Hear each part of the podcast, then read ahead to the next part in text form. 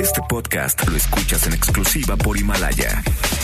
Si aún no lo haces, descarga la app para que no te pierdas ningún capítulo. Himalaya.com. MBS Radio presenta Cero corrupción, que es un problema grave. Acabe la impunidad en México, que pague el que debe de pagar. will not fund border security. en directo con Ana Francisca Vega por MBS Noticias. Comenzamos. Las 5 de la tarde en punto, ¿cómo están? Me da muchísimo gusto que me acompañen aquí en directo a través de MBS Noticias.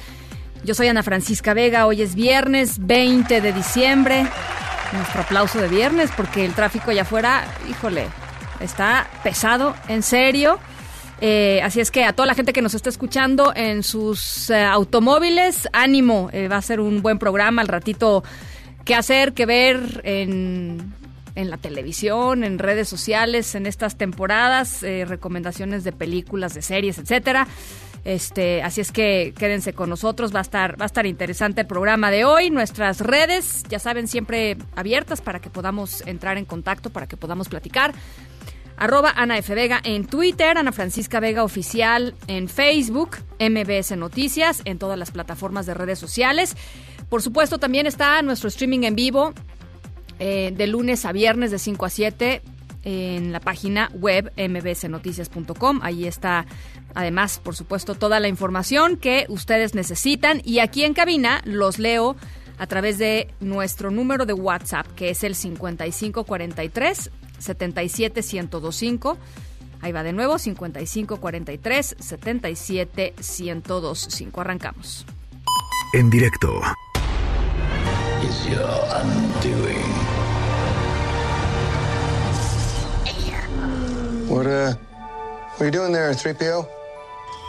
Taking one last look, sir. 10 comediantes, 6 horas, un árbitro, una batalla épica entre comediantes, donde el que se ríe pierde.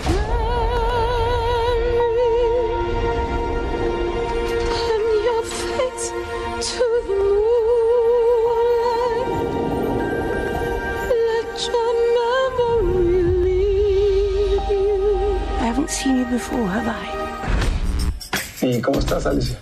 Elisa. ¿Perdón? Se llama Elisa. Van a escoger nuevo gerente de telemarketing. No, esto no es para mí.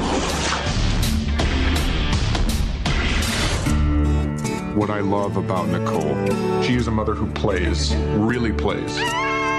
What I love about Charlie, he loves being a dad. He loves all the things you're supposed to hate, like waking up at night. She knows when to push me and when to leave me alone. He never lets other people keep him from what he wants to do. Dad, you're too far. I know. It's not easy for her to close a cabinet. He's incredibly neat. She's brave. He's brilliant. He's She's very very competitive.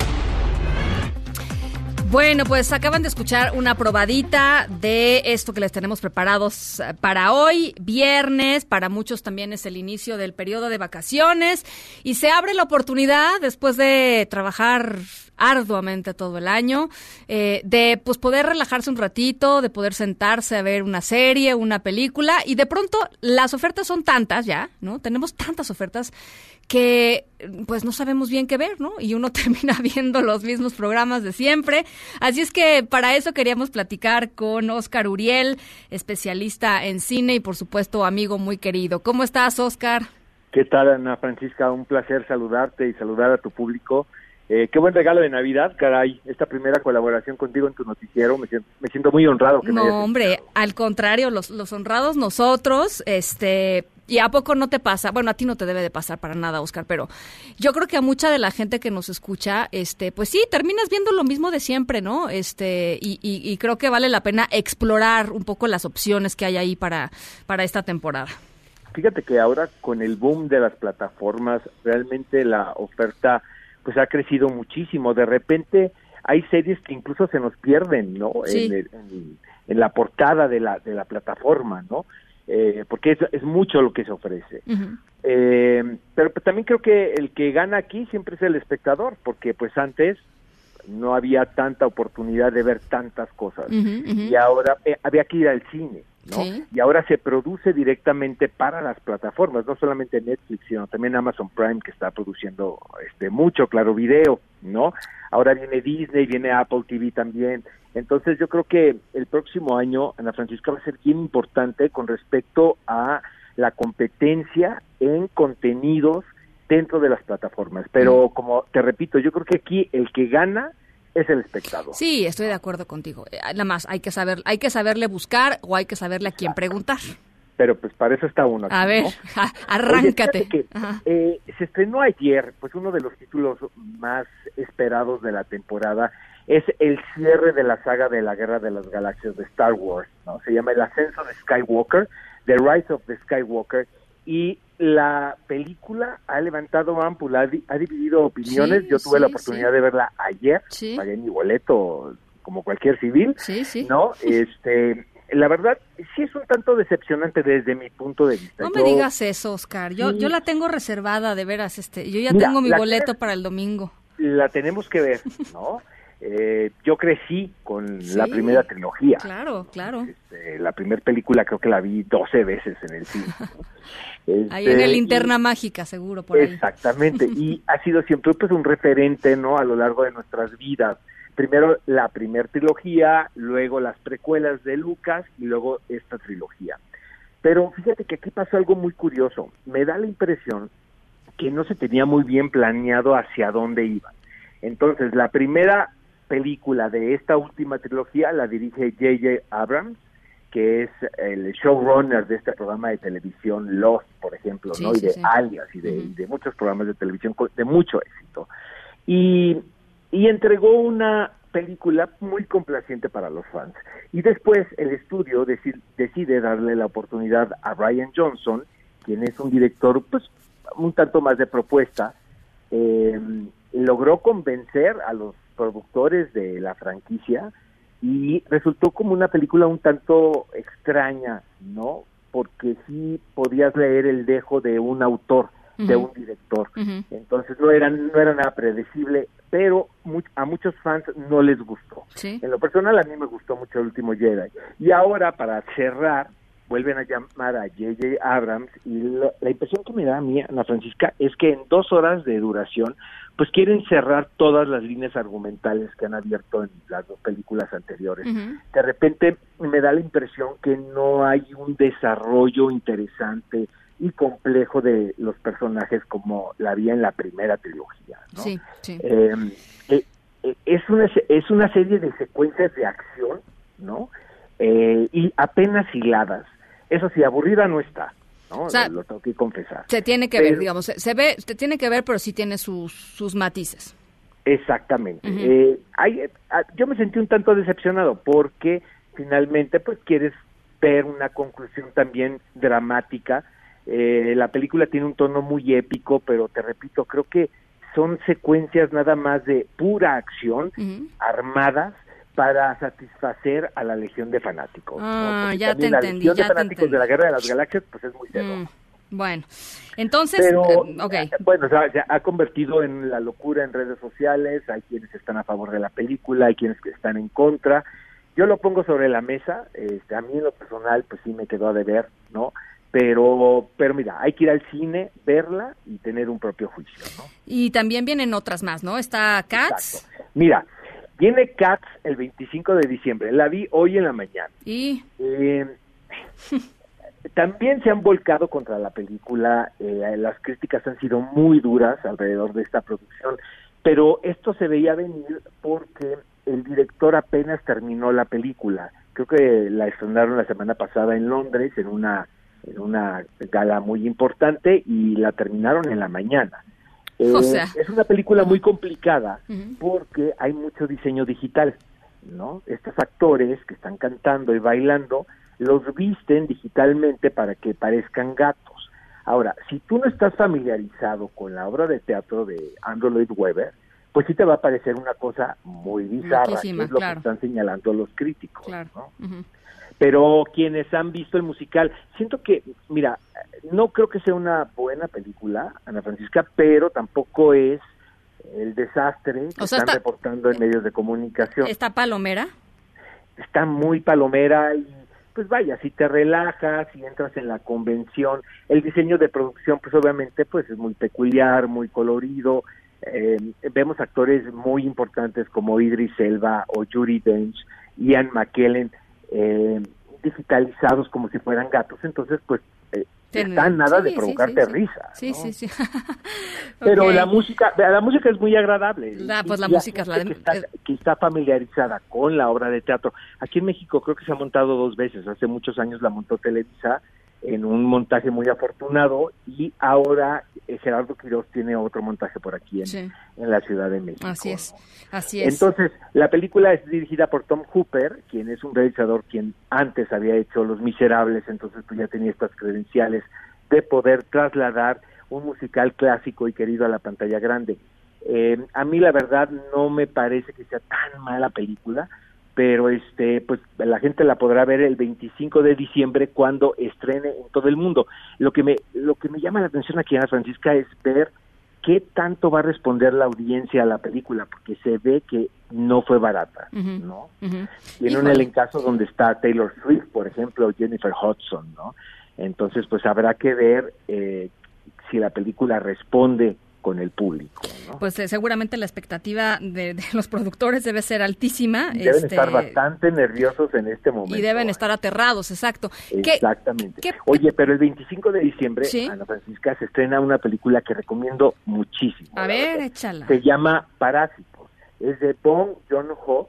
Este, esta película fue la ganadora de la Palma de Oro de este año. Ah. Eh, es una película coreana. Es un director muy querido, es un es cine de autor, pero también apelando al gusto del público, ¿no? Ha hecho películas incluso de desastre, de, de, género, eh, pero aquí es un es un thriller con tintes de comedia, muy oscura, la verdad, sobre la lucha de clases. Es una familia, como dice el título de la película, pues un tanto que se dedica, pues son parásitos, ¿no? Se dedican a, pues que a ganar una lana por acá, otra por allá, y de repente ven la oportunidad de infiltrarse en la casa de una familia caudalada. Y ves tú como espectador como poco a poco esta familia va tomando el poder de esta casa. Ah, qué interesante. Es muy interesante, la verdad. Este, o sea, los, invita los invitados terminan este, apropiándose de... Terminan mandando. Ah, Exactamente. Hay dos, tres vueltas de tuerca por ahí en la película muy, muy, muy interesantes. Y, este, y aunque pudiera parecer que es una película un tanto de arte, como le, ¿no? le denominan ahora, o, o complicada, de verdad, le quiero decir al público que se dé el chance porque está muy entretenida. O sea, no se desanimen con esto de que es coreana. Ganó la Palma de Oro. Y pues, ganó la Palma de Oro. Este, yo, fíjate que esa sí me, se me antoja muchísimo. ¿Cuándo sale, perdón? Esto es el 25 de. El 25 también, el 25 también. Exactamente. Oye, ¿y qué opinas de esta, eh, eh, la película de Ana Serradilla, El hubiera si existe?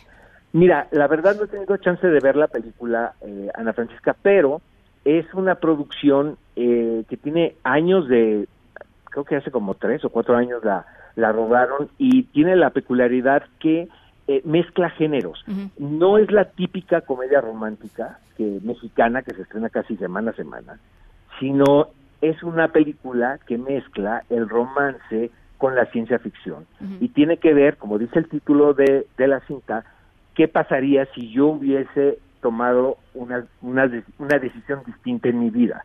Y aquí lo que tiene, lo que sucede es que Ofelia Medina viene del futuro al presente a decirle a Ana Serradilla, que es el mismo personaje, pero joven, que no se tiene que emparentar con determinada persona, ¿no? Porque van a terminar mal. Entonces, este, a mí la verdad me, me causa mucha curiosidad.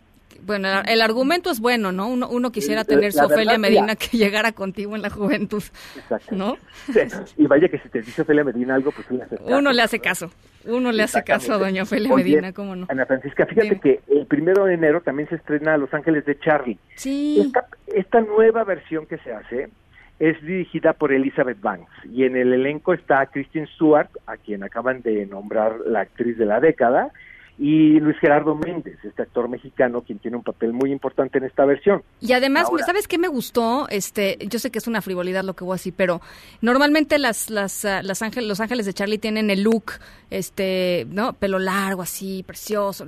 Y, y esta, eh, eh, Kristen Stewart sale con el pelo cortito, ¿no? O sea, es como un, guiño ahí también. corresponde la versión a esta generación. Claro, un guiño a, las nuevas generaciones, a las nuevas narrativas. me gustó. a mí eh, la versión que hizo Drew Barrymore y Cameron Díaz y Lucy Liu también me pareció muy adecuada. es muy simpática. es muy buena, muy simpática, sí. Digo, pero a mí, a mí, yo pertenezco a la de televisión, ¿no? Donde estaba Jacqueline Smith y Terry Ladd, la de los 70, pero creo que la que hizo Drew Barrymore, que fue un proyecto que ella que ella levantó. Muy bonito, muy bueno.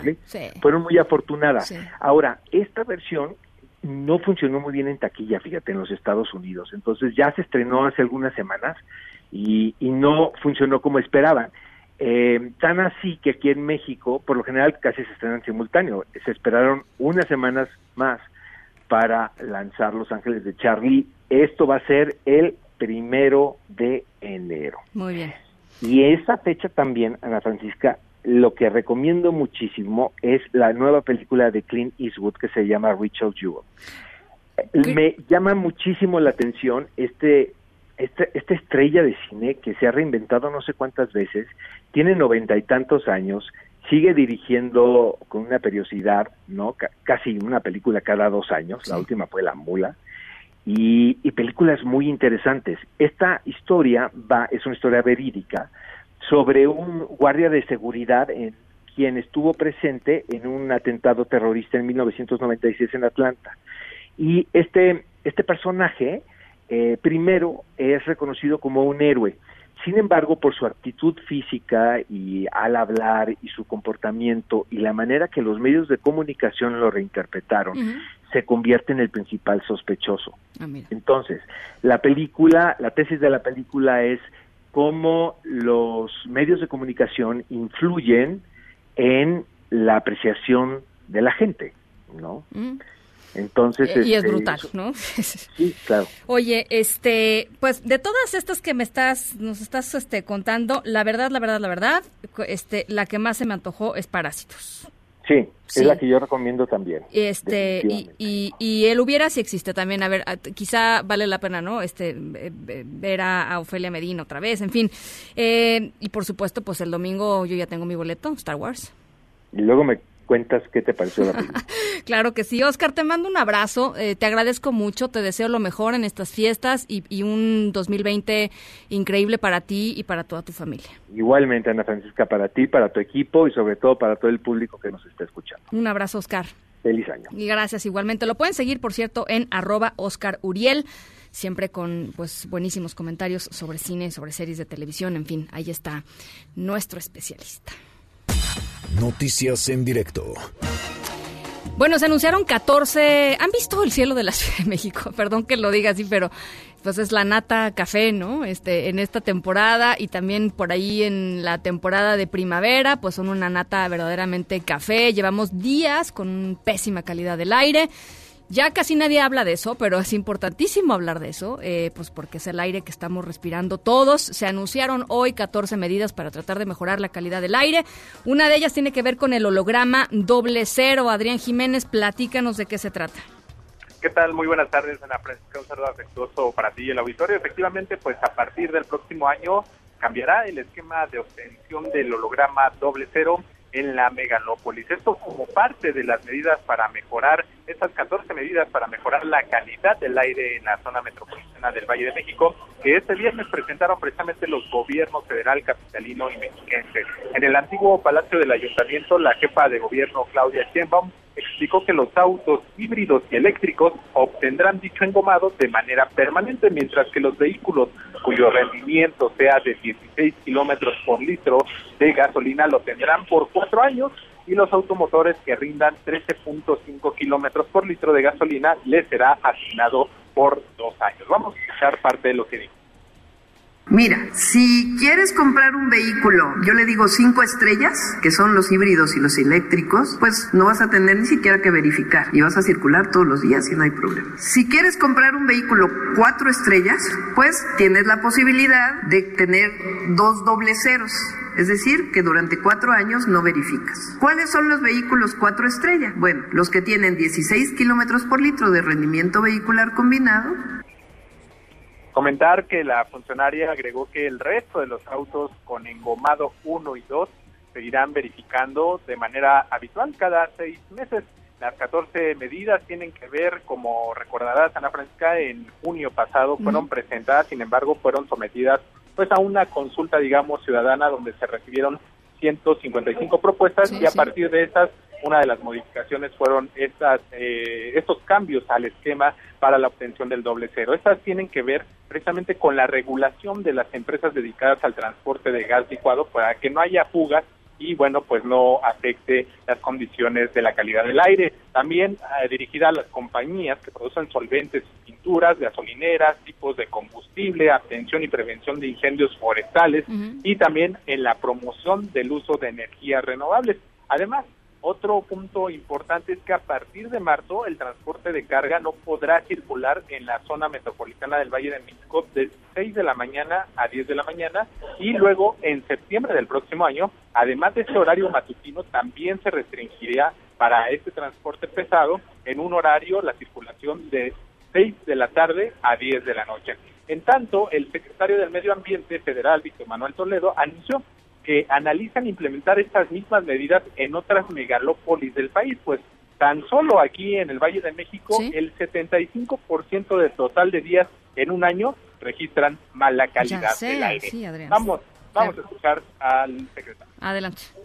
También me gustaría decirles que eh, el esfuerzo que se realiza aquí en la metrópoli estamos contemplando que comience a ser reproducido en otras megalópolis del país como es el caso de Guadalajara, de Monterrey, de Tijuana, de Puebla, y creemos que lo que se ha avanzado eh, aquí en el Valle de México eh, será de enorme importancia para implementar medidas similares en el resto del país. De acuerdo con las autoridades federales, capitalinas y mexiquenses, los objetivos de estas medidas son reducir las emisiones contaminantes que causan daños a la salud eh, entre ellas estas famosas partículas que se hicieron en las contingencias de mayo pasado, las partículas PM10 y PM2.5, así como disminuir en un 30% en un periodo de cinco años las emisiones de gases de efecto invernadero para precisamente contribuir a que pues se retrase o se evite este cambio climático a nivel global. Ana Francisca, es la información que les tengo. Te agradezco mucho, Adrián. Muy buenas tardes. Gracias, un abrazo. Acerca de la exoneración de Manuel Bartlett, titular de la Comisión Federal de Electricidad, por parte de la Secretaría de la Función Pública, el presidente Andrés Manuel López Obrador dijo que hay quienes no ven con buenos ojos al director de la CFE por la revisión que hizo en los contratos de gaseoductos hace unos meses. Y horas antes también eh, pues, le mostró pues, su apoyo, el espaldarazo a Manuel Bartlett, sacó un pañuelo blanco, en la, fue en la mañanera, eh, y pidió pruebas contra el titular de la CFE, así lo dijo. Si hay una denuncia de corrupción, sobre todo en lo que corresponde al gobierno que represento, si hay un servidor público corrupto, no solo se va a su casa, se va a la cárcel para que se entienda. Bien, pero si traigo pañuelo blanco, no les gusta a mis adversarios. Pañuelito blanco, no hay corrupción arriba. Me atrevo a decirlo, a sostenerlo. Y quiero que me tapen la boca. A ver, no somos iguales. Bueno, eso dice el presidente López Obrador y por si fuera poco, digo, los mensajes este pues, directos, así como lo acaba de decir, importan y también los simbólicos. Eh, subió hace 50 minutos una foto en su cuenta de Twitter en donde está sentado comiendo. Dice, estuvimos en la central eléctrica El Saus y pasamos a comer a la barbacoa de Santiago de Palmillas, en mi caso consomé y costilla, tatemada en el comal. Buen provecho, dice el presidente López Obrador, que está sentado en la mesa con Manuel Bartlett, con Santiago Nieto, el titular de la Unidad de Inteligencia Financiera, y también está sentado con la secretaria de Energía, Rocío Nale. Bueno, pues este ese es, ese es el mensaje que también está mandando esta tarde el presidente López Obrador. Vamos a estar platicando sobre esto un poquito más adelante. Hablábamos, eh, pues en esta semana, sobre los asesinatos de policías en nuestro país. Apenas ayer platicamos con la organización Causa en Común, con María Elena Morera, quien ha pues documentado que en promedio al día matan en México a un policía. Y en esta ocasión, hoy tocó, pues tocó la tragedia a elementos de la Policía Municipal de Cuauhtémoc allá en Chihuahua. Uno de los elementos desafortunadamente falleció. Hacemos contigo, contacto contigo, perdón, Armando Corrales hasta Chihuahua. Te saludo con gusto. ¿Qué tal, Ana Francisca? Igual el saludo para ti. Esta mañana, como tú comentas, se registró un ataque a elementos policíacos de la ciudad de Cuauhtémoc, Chihuahua, en la colonia Ciudadela, dejando como resultado a tres agentes lesionados y uno más sin vida, siendo este el segundo ataque directo a esta corporación policíaca, pero el primero, ocurrido la semana pasada, no se registraron bajas. El agente ultimado por los impactos de por los impactos de arma de fuego fue identificado como Cupertino Reyes, de 46 años de edad, quien tenía 25 años dentro de las filas de la Policía Municipal en esta entidad. Los elementos circulaban por las calles Rosalío Hernández y Antonio Barona del fraccion de este fraccionamiento antes mencionado y fueron tomados por sorpresa por sujetos armados con armas de distintos calibres, según las primeras indagatorias de la Fiscalía General del Estado.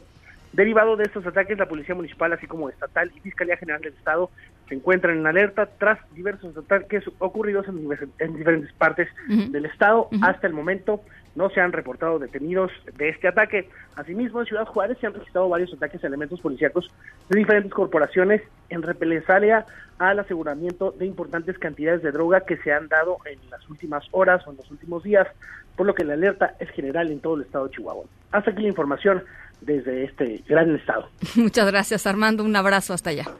Un abrazo. 2019 se perfila como el año más violento, de acuerdo con cifras del Secretariado Ejecutivo del Sistema Nacional de Seguridad Pública. En lo que va de este año, 32.604 personas han sido asesinadas. Es 2.9% más con respecto al mismo periodo, pero de 2018. René Cruz, ¿cómo estás? Te saludo con gusto. Igualmente, Ana Francisca, amigos del auditorio, eh, durante el mes de noviembre se registraron 2.996 víctimas de homicidio doloso y de acuerdo con el reporte del Secretariado Ejecutivo del Sistema Nacional de Seguridad Pública, en lo que va de este año, 32.604 personas fueron asesinadas, lo que representa un aumento de 2.9% con respecto al mismo periodo del 2018, cuando se contabilizaron 31.664 víctimas, con lo que el 2019 se perfila eh, como el año más violento. En materia de homicidios dolosos San Francisca, el mes pasado se contabilizaron 2.921 víctimas, es decir, un incremento de 1.5% respecto a octubre, cuando se registraron 2.874, con lo que noviembre se ubica como el cuarto mes más violento del presente año. En el penúltimo mes de este año, los feminicidios registraron un aumento de 7.1%, al pasar de 70 casos en octubre a 75 en noviembre, y en el acumulado de enero a noviembre, este delito suma 916 víctimas, lo que se traduce en un incremento de 12.8% comparado con el mismo periodo del 2018, cuando se contabilizaron 812 casos. Las entidades con mayor número de homicidios en términos absolutos son Guanajuato 346, Estado de México 245, Baja California 229, Chihuahua 227, Jalisco 226 y la Ciudad de México se ubica en el, en el noveno lugar con 118 homicidios.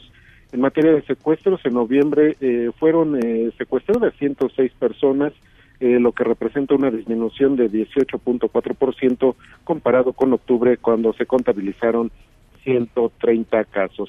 Ana Francisca, el reporte que tengo. Te agradezco mucho, René. Buenas tardes. Gracias, muy buenas tardes. Oigan, no me quiero ir a la pausa sin antes decirles, y ojalá puedan echarle un vistazo ahí en nuestra página web. Eh, hicimos dos... Eh, pues, dos eh, recuentos de lo más importante de este 2019. Por un lado está el anuario informativo, que siempre es muy entretenido ver, decir, ay, no puede ser, ¿no? Esto pasó este año, yo pensé que había sucedido en otra vida, no, bueno, pasó este año. Y también otro de, de las notas positivas del 2019, porque pues de pronto damos muy, muy malas noticias eh, y, y también suceden cosas increíbles en, en, México y en el mundo, este, avances tecnológicos sorprendentes, avances médicos, eh, cosas que nos llenan de esperanza, de alegría, en fin, eh, de risas, ¿no? También de eso está hecha la vida. Así es que ojalá le puedan echar un, vistazo en nuestro portal mbcnoticias.com. Ahora sí nos vamos a la pausa a las cinco y media y regresamos con más.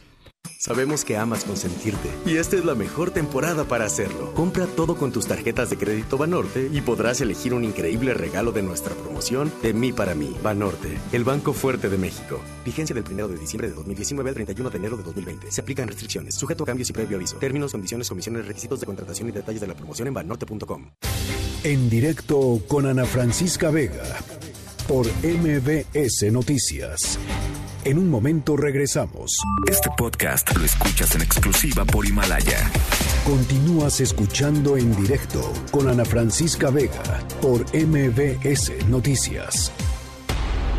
Investigamos todas, investigamos las declaraciones de eh, fiscales de todos los involucrados, investigamos muchas entidades federativas, investigamos en notarías, investigamos en todos lados. Eh, no, se, no se trata de que nada más nos concentramos en lo que estaba a nombre de él. Lo que estábamos buscando era precisamente o probar o falsear que hubiera una copropiedad y entonces si hay una copropiedad y él no la declaró, ahí sí hubiera habido materia para que nosotros sancionáramos administrativamente al investigado, tan fácil como eso. Es por lo anterior que no se encontraron elementos o indicios de posible actuación bajo conflicto de interés del director general de la Comisión Federal de Electricidad, porque desde el inicio de su encargo como titular de la mencionada empresa productiva del Estado, no se ha actualizado esa situación de conflicto de interés y en ese sentido tampoco ha intervenido en la tramitación o resolución de asunto alguno. Estábamos escuchando la voz de la secretaria de la Función Pública, Irma Heréndira Sandoval, porque, bueno, pues después de tres meses de investigación llegó a la conclusión que, que escuchábamos. Eh, se exonera a Manuel Bartlett, titular de la CFE, de los señalamientos de conflicto de interés y de enriquecimiento ilícito. Eh, y la cosa, pues, no sería pues muy distinta, muy preocupante, si no estuviéramos hablando de una administración, de un régimen que justamente pues eh, cimentó su, una buena parte de su campaña política y de su plataforma de gobierno en la eh, eh, pues en, en, la frase nosotros no somos iguales que los del pasado nosotros no somos corruptos eh, y bueno pues la, la, la, la cosa evidentemente llama a la reflexión lo que dijo la, la secretaria de la Función Pública, eh, lo que se había documentado a través de, de, reportajes eh, periodísticos. Y para platicar un poco sobre esto y sobre las implicaciones a futuro de, pues de, de este caso, está en la línea con nosotros José Antonio Crespo, profesor afiliado del CIDE. Me da mucho gusto saludarte, José Antonio. ¿Cómo estás? ¿Qué tal, Ana Francisca? Muy bien. Eh, pues quisiera eh, un poco conocer tu punto de vista en torno a, eh, al asunto de esto fue pues la, piedra angular, digamos, del discurso del presidente López Obrador, sobre donde se construyó una buena parte de su pues de su campaña, de su de su plan, de su to, todas sus, todas las mañanas nos lo recuerda. Este, ¿qué te dice este episodio? Bueno, no es sorpresivo. Todo apuntaba que este iba a ser el desenlace lo sorpresivo hubiera sido lo contrario.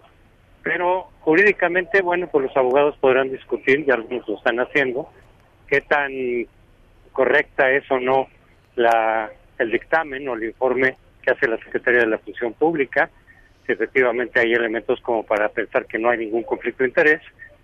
Eh, aunque he, he leído por ahí algunos que dicen, bueno, la ley sabemos que se puede aplicar estirar para un lado y para el otro. Uh -huh. Y aquí el problema políticamente es que tratándose del personaje del que se trata, con un pasado pues no necesariamente muy límpido ni muy transparente, sí pareciera que hay un favoritismo hacia Barlet, ¿no? Por la cercanía, por la alianza que desde hace mucho tiempo tiene con López Obrador.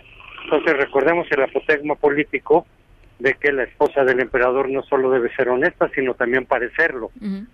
Eh, y aquí no parece que, que las cosas estén bien en su lugar, sino que parece que es un uso discrecional de la ley para apoyar, para tapar a los aliados y por otro lado el caso de Rosario Robles nos indica exactamente lo contrario. No que no haya elementos ahí pues que investigar, sino que la aplicación que se le está haciendo de la ley a Rosario Robles es muy rígida, es muy dura.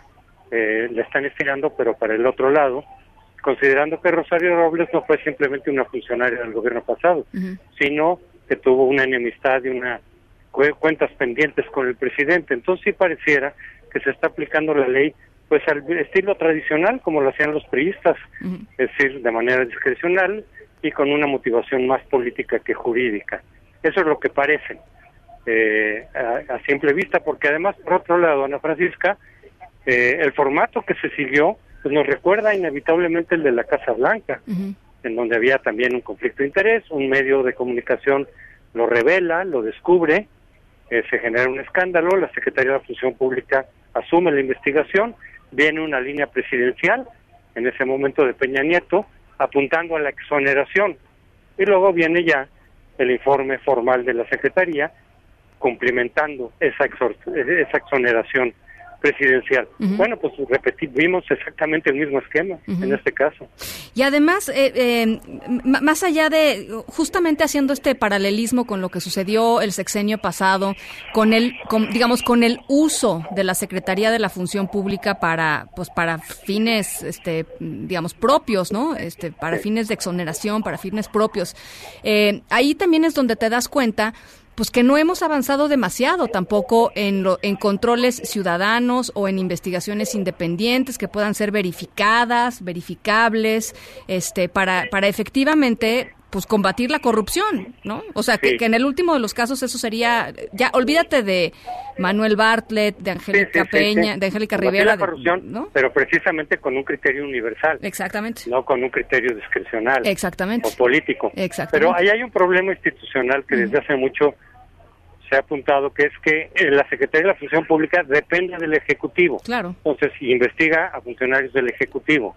Si el presidente lanza una línea, es muy difícil el titular de la Secretaría de la Función Pública, otra vez independientemente de quién sea, se vaya en contra de una línea que le tiró su jefe. Digo, si quiere conservar su empleo y, más allá del empleo, pues la fidelidad con, con el presidente, con el líder, ¿no? Entonces, este si, si, el Ejecutivo te está diciendo por dónde tiene que ser, es muy difícil que te vayas en otro sentido. Pues vas a hacer las maromas que hagan falta, las interpretaciones legales que hagan falta, que siempre son flexibles, para sacar la conclusión que tu jefe te está indicando. Por supuesto. por eso decía, eso lo vimos en el caso de la Casa Blanca y ahora otra vez. Entonces, el problema con, la función pública es, juez y, que es juez y parte. Es juez y parte. Y entonces la credibilidad pues no existe. Sí. Ahora, eh, el presidente durante todo este proceso de investigación de, que, duró tres meses habló varias veces sobre Manuel Bartlett, habló de la confianza que le tiene a Manuel Bartlett, ¿no? Eso ya son, este, van siendo señales públicas, ¿eh? Ni siquiera es como que, eso son señales públicas. Y, me llamó la atención, eh, después de lo que sucedió ayer, después de que se dio lectura a este informe, hoy el presidente, pues, literalmente cobijando a, a Bartlett, no nada más en la mañanera, sino, este, lo decía hace ratito, acaba de subir una foto a su cuenta de Twitter donde está comiendo con Manuel Bartlett. Este, eh, es, son, son señales muy duras, ¿no? También. Claro, porque es una cercanía personal y una alianza política, repito, no nueva, ya viene de bastante tiempo atrás. Sí, sí, sí. Y entonces, bueno, pues eh, obviamente tiene una cobertura política y no se puede esperar, repito, que una institución que depende del presidente pueda actuar en sentido contrario. Ahora, el mensaje que se manda con eso es de que las cosas no son radicalmente distintas a lo que había antes. Es, decir, el, mantra sagrado de López Obrador de que no somos iguales se afecta fuertemente con este caso y al mismo tiempo esta bandera de la corrupción, del combate a la corrupción, pues también pierde credibilidad, por lo menos en buena parte de la ciudadanía y también en muchos obradoristas que son congruentes con los principios que han defendido. ¿Te parece que eh, el, caso Bartlett puede marcarlo eh, importantemente eh, de aquí adelante?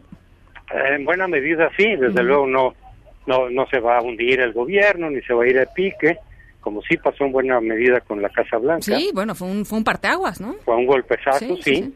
Eh, no, no creo que tanto por la cobertura que tiene, el apoyo amplio que tiene López Obrador de sus seguidores más devotos. Pero sí, cada vez que se hable de corrupción y todo eso, pues va a salir el caso Barles decir, sí, pues, ¿qué crees? No te creemos.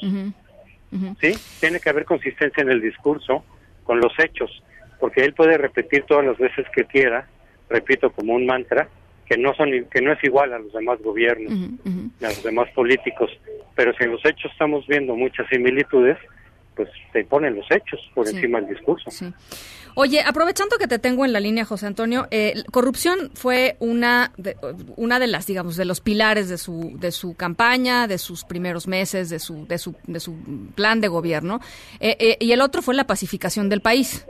Eh, estamos a punto de cerrar el año más violento en la historia en la historia de México eh, y tenemos a un secretario de Seguridad eh, y Protección Ciudadana diciendo que, que, hay un punto de inflexión porque ya no estamos se incrementa estamos subiendo ¿no? en, en, en, homicidio doloso pero ya no al ritmo que se estaba subiendo y estamos en un contexto en donde los gobernadores ya se están peleando con el presidente porque el presidente señaló a algunos de los gobernadores de oposición como que no están haciendo bien su chamba porque no van a las reuniones en fin qué, qué opinión te merece esta otra parte que yo creo que para la, para la, gente, digamos, para, su, para el día a día, pues es fundamental, ¿no?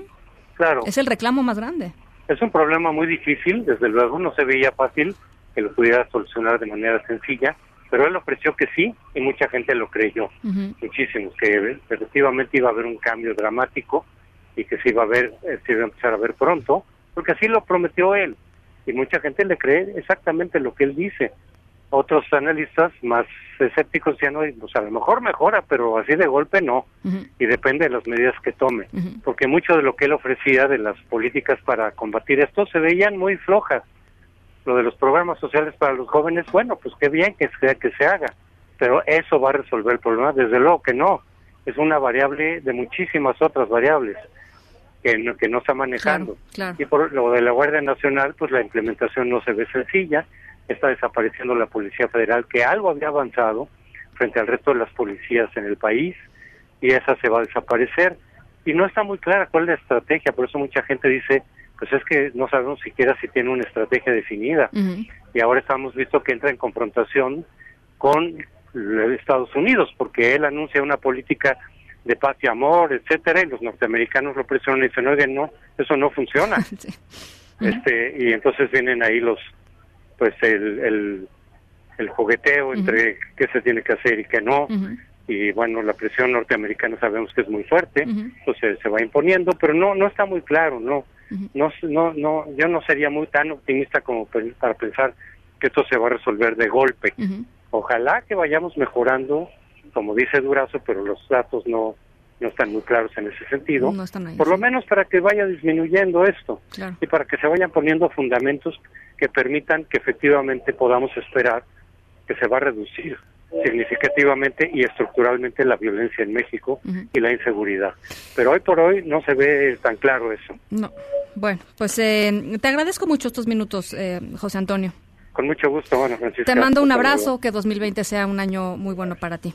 Igualmente, ¿eh? Un abrazo, José Antonio Crespo, profesor afiliado del CIDE. Son las uh, 5.43. Eh, nos vamos con esto en directo.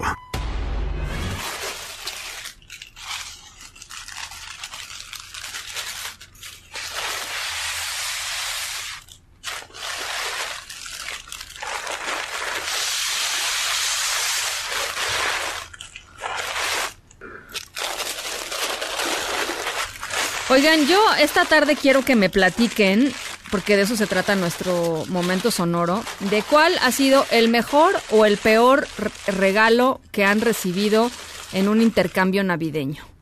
Em, porque de eso se trata nuestro momento sonoro de hoy. Em, Y llega ese momento, ¿no? Del año, justo en donde recibes el nombre, el papelito, ¿no? El papelito con el nombre de la persona a la que le toca, a la que te toca darle su regalo. algunos les va padrísimo porque pues este son muy generosos sus amigos secretos, otros no tanto, otros viven historias de terror con sus regalos. Yo tengo una historia de terror con un regalo que me dieron.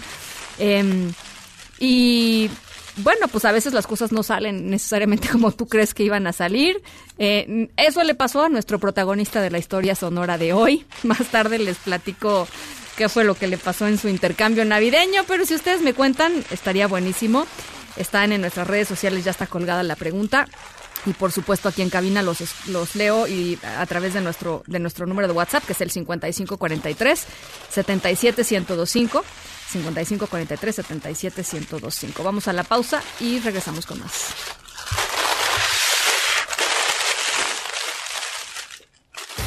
En directo con Ana Francisca Vega por MBS Noticias. En un momento regresamos. Este podcast lo escuchas en exclusiva por Himalaya. Continúas escuchando en directo con Ana Francisca Vega por MBS Noticias. Finanzas personales con Ana María Rosas. Ana María, ¿cómo estás? Hola, buenas tardes, Ana Francisca. Cuéntame, Bien. cuéntamelo todo sobre la discrepancia fiscal que tiene, Ay, es una maravilla. que tiene a mucha gente confundida, agobiada y asustada. A ver, voy a tratar de ser clara. A ver. Hace dos semanas justamente me llamó mi amiga Heli y me pregunté si era me preguntó, perdón, si era cierto que el Servicio de Administración Tributaria te podía multar por gastar de más en tu tarjeta de crédito. Uh -huh. Incluso me dijo, Ana María, yo estoy segura de que más de la mitad de la gente gasta en su tarjeta más de lo que gana. Y le respondí, sí, Heli, eso se llama discrepancia fiscal y existe desde el 2013 y no es nada nuevo, ¿no? Me dice, ¿y por qué estamos viendo tantas notas? Le digo, pues porque ahorita la gente está preocupada. A ver, Ana Francisca, aquí lo que hace el SAT, y permíteme decirte que no es nada arbitrario, es que si tú ganas 10 mil pesos y debes a tu tarjeta de crédito 30 mil pesos y vas y pagas esos 30 mil pesos al final del mes, uh -huh. pues es obvio pues, que algo no está bien, ¿no? Uh -huh. Y todo indica que para el fisco existe esta discrepancia, ¿no? Oye, pero a ver, déjame te paro aquí porque... ¿Qué, y si yo tengo una cuenta de ahorros y de ahí saqué mis, mi, los, los 20 mil ah, pesos? No, es que el fisco, a ver, va a pasar un año, el fisco te va a estar revisando durante un año cómo haces el manejo, pero no solo de, de, tu tarjeta. Yo hablo de, estoy hablando de tarjetas porque es lo que es más cercano para la gente, uh -huh, ¿no? Uh -huh. Pero te va a preguntar de tus fondos de inversión, del pago que le vas a dar a las afores, todo esto, ¿no? Uh -huh. y, y esta discrepancia es la que perseguirá la autoridad porque al final, en teoría, el contribuyente está ganando más dinero de Del lo que, que reporta yeah. el fisco. Oye, y pero te, ¿cómo te va a estar preguntando todas estas cosas? No, no te va a preguntar, bueno, sí, te va a mandar llamar, te va a mandar un, una, a través del buzón fiscal que todos los contribuyentes tenemos con, el, con el, SAT, uh -huh. te va a mandar llamar, te va a decir, a ver, Ana Francisca, aquí no me está cuadrando esto, porque tú estás gastando más de lo que tú ganas. Entonces uh -huh. aquí a lo mejor tú tienes un ingreso extraordinario que no me estás reportando. Yeah. Y tú le vas a decir, no, no, espérate, a mí este dinero, eh, mi marido trabaja, mi pareja, y esta lana, esta tarjeta me la paga él. Ah, sí, pues tráeme los comprobantes del marido uh -huh. de que él te lo está pagando, ¿no? Híjole, ajá. es, es eso, lo único que quieren es esta claridad. Me decía hoy la chava que me pinta el cabello, ¿no? Eh, que, que ella lo hace a domicilio y me dice, oye, entonces, ¿cómo le voy a hacer? Porque aparte yo le presto a mis hermanos mi tarjeta de crédito, a mi amiga, le digo, pues no la andes prestando. Uh -huh. Digo, ¿por qué la prestas? ¿Sabes qué me contestó? Porque soy buena persona.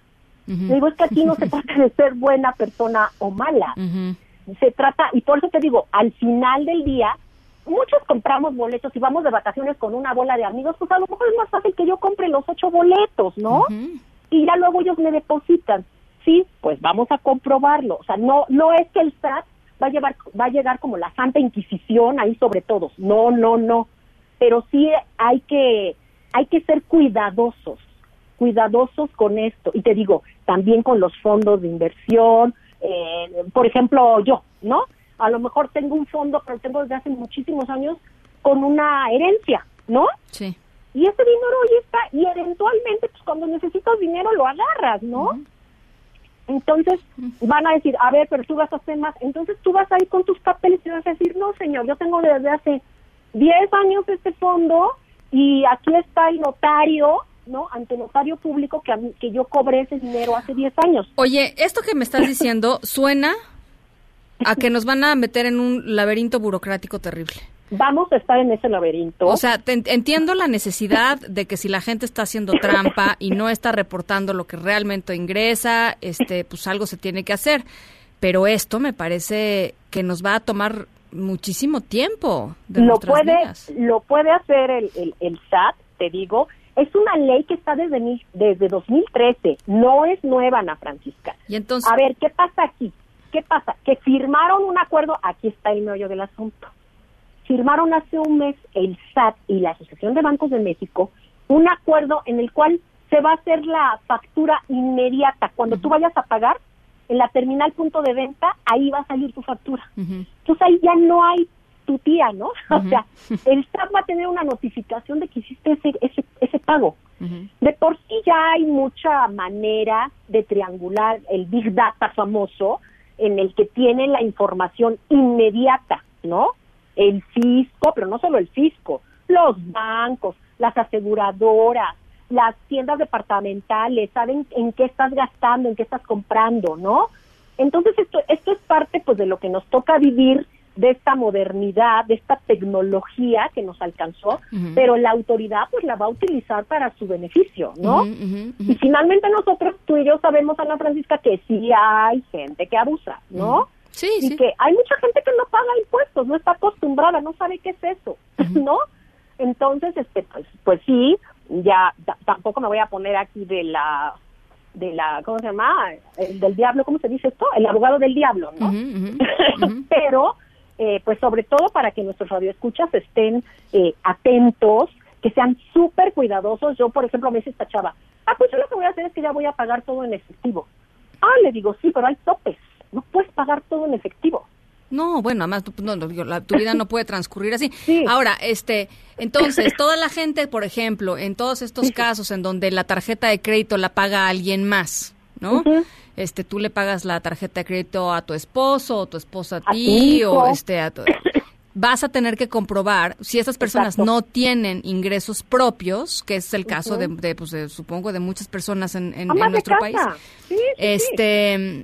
Van a tener que comprobar que alguien más eh, que sí tiene ingresos y que sí está al corriente al fisco y que sí bla bla bla bla bla sí. es eh, la persona que le paga su tarjeta de crédito Si no por tienes manera de comprobar lo que crees, te van a multar. y no las tengo claras las multas. Si quieres, dame chance, lo investigo. No tengo claras, pero tampoco creas que son unas multas eh, exorbitantes. No, no lo son. No, no lo son. este Pero- pero pero pero son multas es decir Sí, claro, te puede multar el fisco. Y por eso te digo, tampoco es que sea de un mes para otro. Te van a dar seguimiento. Por eso el año fiscal empieza en enero, pues desde enero pónganse las pilas, ¿no? Y, y, y ya. Eh, empe- empecemos bien todos el año, ¿no? híjole bueno Porque, bueno, no es lo mismo que tú debas más en tu tarjeta, o sea, todo- mucha gente lo hacemos, por eso la usamos para una emergencia, ya ahí vas pagando, ¿no? No es lo mismo eso, o tener pagos diferidos, meses sin intereses, a que te digo, seas totalero y al final del mes te gastaste 30 mil pesos, vas y los pagas, y tú ganas 10. sí Ahí hay algo que no cuadra, sí ¿no? Sí. Híjole, pues este, a, a ver, a toda la gente que nos cuesta trabajo, ¿no? Este, todos los temas fiscales, este, que de pronto este, delegamos, ¿no? Temas fiscales, y eso yo creo que hay que tener mucha más atención, ¿no?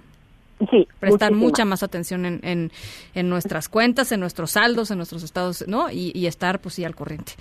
está al corriente y te digo, pues, pues eso está muy feo, pero pues no hay que prestar la tarjeta. Si vas a, a viajar con alguien, pues cada quien paga sus, sus boletos de avión y cada quien paga su hospedaje y ya, ni modo, se acabó el compartir. Sí, bueno. Y eso no te hace mala persona, ¿eh? Gracias por este consejo, Ana María. Ok, Te, hasta luego. te mando un abrazote, las 5 con Felicidades, 56. adiós. Igualmente, felicidades para ti también, las 5 con 56. Vamos a la pausa. Eh, escríbanme cuál fue su pe... Ándenle, cuéntenme. Yo quiero, queremos el, acá queremos el chisme. ¿Cuál ha sido su mejor o su peor regalo de intercambio navideño? Este, el Michael, al, Michael ni lo, ni, ni, lo consideran en el intercambio navideño de la oficina. Bueno, bueno, o sea, es la fama que te precede, mi querido Michael. Bueno, eh, platíquenme, ¿no? 51, eh, 55, perdón, 43 77 1025, 55 43 77 1025. Vamos a la pausa y volvemos con más. En un momento continuamos en directo con Ana Francisca Vega. Este podcast lo escuchas en exclusiva por Himalaya. Continúas escuchando en directo con Ana Francisca Vega por MBS Noticias. Línea directa con Ezra Shabot. Querido Ezra, ¿cómo estás? Hola, buenas tardes Ana Francisca, buenas tardes al auditorio. Bueno, pues terminas finalmente este año con datos eh, económicos pues bastante difíciles a veces eh, de interpretar cuando tenemos un escenario pues por un lado positivo, la aprobación del Tratado México-Estados Unidos-Canadá, con todo el tema del famoso protocolo que sigue dando de qué hablar, pero bueno, hoy aparecen los últimos datos del año, datos bastante malos con respecto a ventas al mayoreo que te hablan pues sí de una caída importante en esa tendencia, a pesar de que se habla al mismo tiempo de un incremento en lo que serían pues los salarios reales.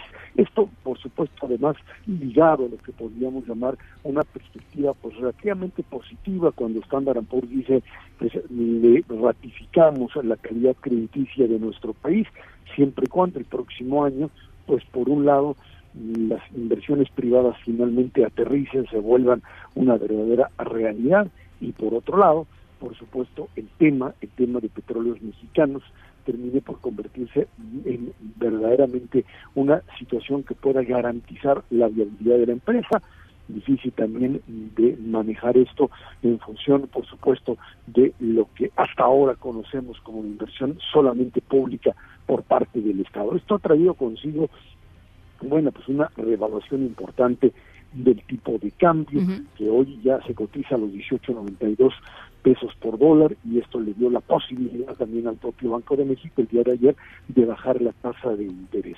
Esto pues sí por supuesto son datos buenos, datos que estarían pues eh, ratificando que hay un cierto margen para una economía que está prácticamente paralizada en este momento. Terminaremos en crecimiento cero o un poquito abajo de eso.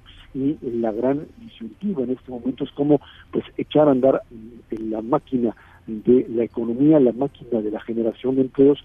El próximo año, también con perspectivas de, dice el propio Banco de México ayer, pues de cierto eh, temor inflacionario fundamentalmente a partir del incremento a los mínimos de un 20%, que en realidad por ello, por los propios salarios mínimos, pues no, realmente no impactaría en la inflación porque es muy poca la gente que gana eso, pero sí a partir de lo que llaman el efecto faro, o sea, la posibilidad de que cada vez la diferencia entre los que ganan un salario mínimo, dos salarios mínimos y el resto, pues por supuesto se va achicando y con esto la presión inflacionaria para la revisión salarial se vuelve un problema serio. Ahí está la gran disyuntiva que tiene la economía mexicana y quizá lo que más habrá que esperar a principios de año es si en el tema energético, si en el tema energético el asunto pues tiene la posibilidad de resolverse no lo veo pues muy cercano en una mayor apertura eh, estaría brindando ese oxígeno que se requiere.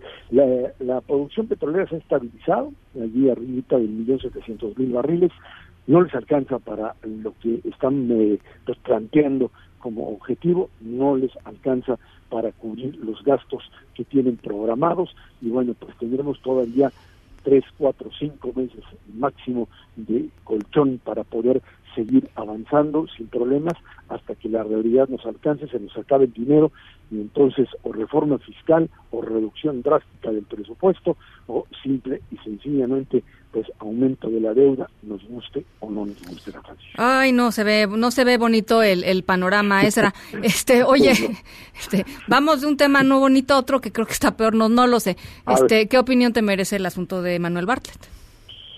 Este, bueno, pues yo creo que esto tiene que ver fundamentalmente con lo que podríamos llamar una visión muy clara por parte de aquellos que participan en el gobierno. Los que son la gente cercana al propio presidente López Obrador son prácticamente intocables. Y esto pues lo tiene que ratificar ahí el propio presidente y sus funcionarios que tienen que hacer pues los osos que tengan que hacer incluso este para decir, bueno, pues Bartlett no ha cometido ningún tipo de exceso, de abuso, de, de nada, mientras ha sido funcionario de la 4T. Mm. Lo que haya hecho antes es otro problema, y uno diría, bueno, pues en ese en ese tenor pues no habría que haber tocado a nadie. A nadie. A Luna, incluyendo a, Rosario Robles, ¿no? Bueno, pues también estaría en la misma, en, el mismo nivel en la revista, pero aquí esto tiene que ver con una visión muy distinta. López Obrador tiene la capacidad del perdón y de la acusación, dice que no persigue a nadie, pero este tipo de, eh, pues, eh, por un lado, perdones como el de Bartlett, que es finalmente el darle pues la santidad propia de alguien que pues no, obviamente no la tiene, pero que al ser parte de la estructura de gobierno, pues la adquiere de una u otra manera. Y por otro lado, por otro lado, figuras que no han pasado por lo que podríamos llamar un proceso, un debido proceso, como les gusta decir, y que ya han sido condenados, como el propio García Luna, como la propia Rosario Robles, y donde el presidente dice no hay venganzas, no tenemos ningún tipo de venganzas, se trata de ejercicio de la acción penal por parte de una fiscalía con la cual el presidente incluso no solo le fija la agenda, sino además pues le establece cada día eh, cierto tipo de lineamientos a partir de los cuales actúa y creo que ahí es donde pues simplemente si el tema por ejemplo del propio de García Luna está ahí eh, eh, planteado pues eh, esto de hacer público que se desviaron dos mil millones de pesos de la Secretaría de Gobernación si es una investigación pues como se deben de manejar estas investigaciones dentro de un proceso a que no se presenten ante un juez, etcétera, la suerte el presidente, el propio eh, titular de la unidad de investigación dice que es cierto que ahí están, pero nadie sabe bien a bien si estas están documentadas o no, y sin embargo esto ya se convierte en términos mediáticos en una sanción contra alguien. Creo que esto es sumamente peligroso porque se puede convertir eventualmente pues en un manejo ahora sí que mediático del ejercicio de la acción penal, del ejercicio de la justicia, la que creo que eso sería lo peor que le puede suceder a este país. Bueno, Ezra, pues este, en estas estamos. ¿Eh? bueno, que sea, que sea un buen año, que sea un buen fin de año para todos. Esperemos que las cosas pues, terminen ahora sí que ajustándose en función de una realidad que este país necesita y a partir, por supuesto, también de la buena voluntad, que es lo que hay que esperar de, esta, de este país que lo requiere sin duda alguna. Muchas felicidades a todos. Igualmente, Ezra, te mando un abrazo muy cariñoso para ti, para todo tu, para toda tu familia y nos estamos escuchando el año que entra. Sí, igualmente, gracias. Un abrazo. Igualmente, las seis con diez. En directo.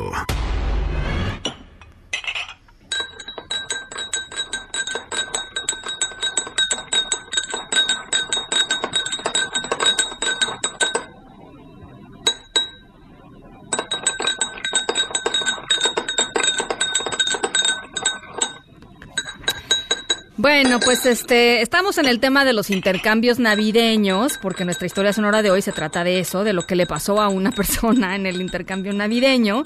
Eh, y uno de los regalos más comunes, ¿a poco no? Son las tazas, ¿no? Por acá tengo algunas de las llamadas, ahorita, ahorita las leo. Una taza, ¿no? Este, te, te, regalan una taza, sobre todo pues en oficinas, en escuelas. Bueno, pues en una escuela aquí en México hicieron eh, este intercambio pero fueron un pasito más allá y lo que decidieron es hacer un intercambio de tazas, pero personalizadas. Eh, y bueno, pues uno de los alumnos estuvo muy, muy, muy cerca de recibir justo la taza que quería, pero bueno, pues hay un giro en la historia eh, y pues se convirtió su taza en algo que la verdad nadie tenía muy planeado. Más adelantito les platico por qué, ¿no? Este, sí recibió una taza, sí recibió una taza, nada más que no podemos decir que es justamente la taza que él estaba esperando, la taza personalizada. Vamos a la pausa a las seis con once, platíquenme sus regalos navideños, los mejores y los peores, de intercambio, por supuesto. Vamos a la pausa.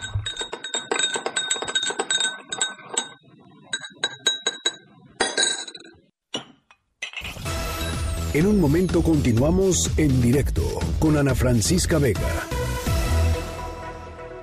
Este podcast lo escuchas en exclusiva por Himalaya. Una voz con transparencia.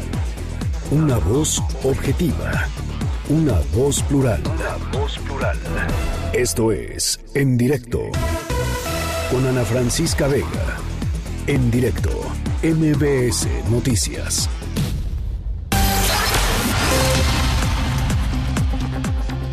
Oigan, gracias por sus comunicaciones. Hay algunas muy buenas. Por ejemplo, José Luis Martín en Twitter nos dice, a mí me regalaron una cartera usada. Hasta tenía la foto del señor adentro. Híjole. Benjamín Rodríguez dice, una pluma. Miguel Ángel nos cuenta que nunca recibió el regalo que tenía que haber recibido.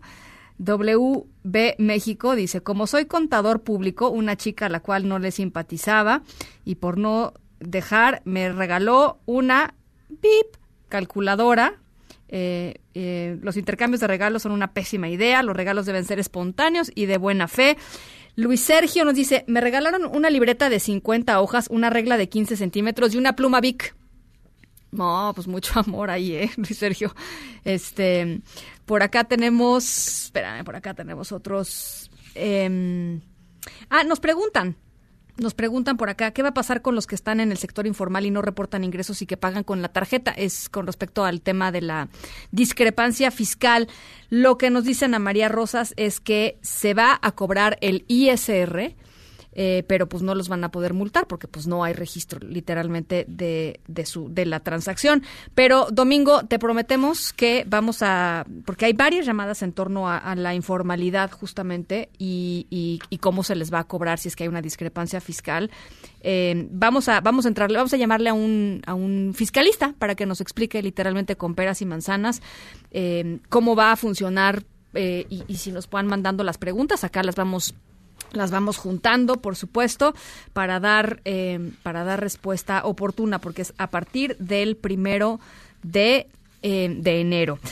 Bueno, pues ayer les platicaba lo del transporte público en el Estado de México, ¿no? Para, para también, para partir, a partir del primero de enero, va a pasar de 10 a 12 pesos eh, la parada mínima, a pesar de que, bueno, hemos reportado aquí en todos los medios de comunicación, todos los días hay asaltos, hay este violaciones, hay asesinatos en el transporte público del Estado de México, es verdaderamente inseguro.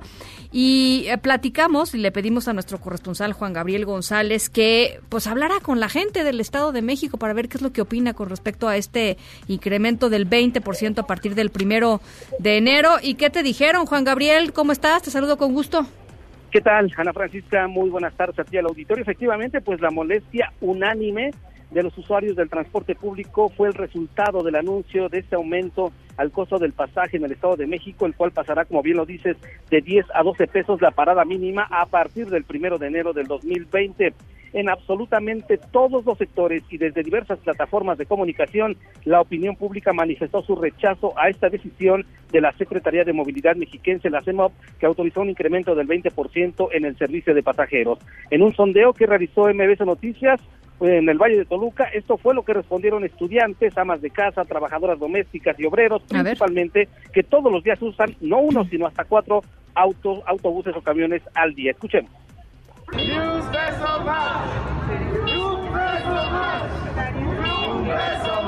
No me parece justo, porque apenas lo acaban de subir y ya dos pesos más, pues sí incrementa, o sea, si no sube, por ejemplo, yo soy ama de casa y sí, sí afecta, o sea, no, yo tengo cuatro hijos y si los mando al centro, ¿cuánto voy a gastar diario? O sea, no se me hace justo. Entonces, este, pues ya estamos, estamos hartos, la verdad estamos hartos porque se dice poco dos pesos, pero ah, si lo vemos a nivel, pues masa, pues es mucho dinero el que entra a las, a las concesionarias y a las empresas privadas de los transportes públicos. Yo creo que al contrario nos, nos perjudica a todos los, a la clase obrera, estudiantes, amas de casa, empleadas domésticas y la verdad estamos ya hartos de esos abusos. Y decirte, Ana Francisca, que mientras la Secretaría de Movilidad argumenta que con el aumento al precio del transporte público se destinarán más recursos a la seguridad de los pasajeros, estos últimos simple y sencillamente opinan lo contrario en torno a la delincuencia sobre ruedas. Así lo dijeron. Pues no creo que disminuya, no lo dudo mucho porque aunque ya haya subido últimamente, pues han seguido habiendo asaltos a los camiones y así No, la inseguridad no se va a disminuir. O sea, eso no, no, no va a ayudar a nada. El transporte público está deteriorado, los choferes son, pues no son buenos trabajadores, algunos van hasta drogados, borrachos. Han habido varios atropellamientos aquí en la ciudad de Toluca, asaltos, o sea, o sea que es este, pues es injusto, ¿no? Es injusto esta, este aumento del pasaje. Bueno, y finalizar, Ana Francisca, diciéndote que pues la primera protesta de usuarios del transporte público programada para este viernes, pues no tuvo la convocatoria esperada, apenas participaron 50 personas, en su mayoría estudiantes de la Universidad Autónoma del Estado de México, quienes la, con, la consigna de no al tarifazo pidieron a las autoridades de movilidad de echar abajo el incremento al pasaje. Lo que sucede con este asunto. Te agradezco, te agradezco mucho, Juan Gabriel. Buenas tardes. Gracias, muy buenas tardes. Ayer justamente nos escribía eh, una persona que nos estaba escuchando y estaba haciendo eh, pues la cuenta, ¿no? De lo que se iba a gastar a partir de ahora con, con esto, lo que gasta normalmente en el día. Eh, y nos decía, pues me voy a gastar algo así como 2.800 pesos mensuales en, en transporte. Y lo acababan de asaltar la semana anterior, justo en, un, en una de estas combis eh, allá en el Estado de México. Eh, y bueno, pues es que ese es justamente, acá está, acá lo encontré. Mira, es Brandon Hernández, nos dice, gastaré 108 pesos diarios a la semana. Es un total de 2.592 del Estado de México a la Ciudad de México. Y me asaltaron de regreso el día 25 de noviembre. Ese es, ese es, pues eso es lo que pasa, ¿no? 2.592 pesos ahora tendrá que gastar y bueno, pues los asaltos a la orden del día. Son las 6 con 25, vamos a una pausa y regresamos con más. En directo con Ana Francisca Vega por MBS Noticias. En un momento regresamos. Este podcast lo escuchas en exclusiva por Himalaya. Continúas escuchando en directo con Ana Francisca Vega por MBS Noticias.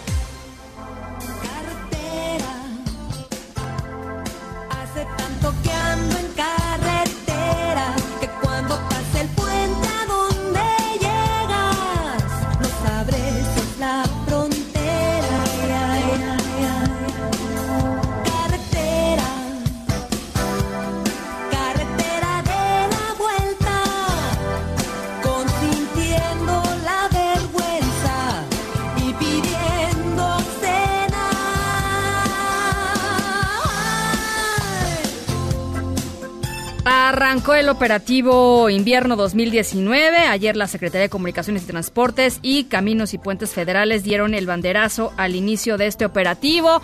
Y para platicarnos un poquito de qué se trata, qué podemos esperar los automovilistas eh, y los turistas en general en esta temporada navideña, está con nosotros en la línea telefónica Javier Benito López Garza, secretario técnico de Capufe. ¿Cómo estás, Javier? Me da mucho gusto saludarte.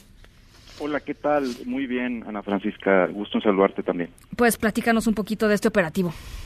Sí, mira, eh, eh, Caminos y Puentes Federales eh, se coordina con, con otras dependencias como la Secretaría de Comunicaciones y Transportes, la, la Policía Federal, la Secretaría de Turismo y sus Ángeles Verdes, Ejército, Marina, autoridades locales, y estamos implementando este operativo. A partir del día de ayer se dio el banderazo ahí en la Plaza de Cobro de Tlalpan eh, y va del 19 de diciembre hasta el martes 7 de enero, son 20 días. El objetivo, Ana Francisca, es eh, brindar el mayor apoyo posible a, los usuarios para que se trasladen de manera ágil y segura. Y bueno, eh, hablando de la infraestructura de cuota que opera Caminos y Puentes Federales, Capufe, que es aproximadamente la mitad de los de, la infraestructura de cuota del país. De las casetas, ¿no? Digamos, de los, de los centros de casetas.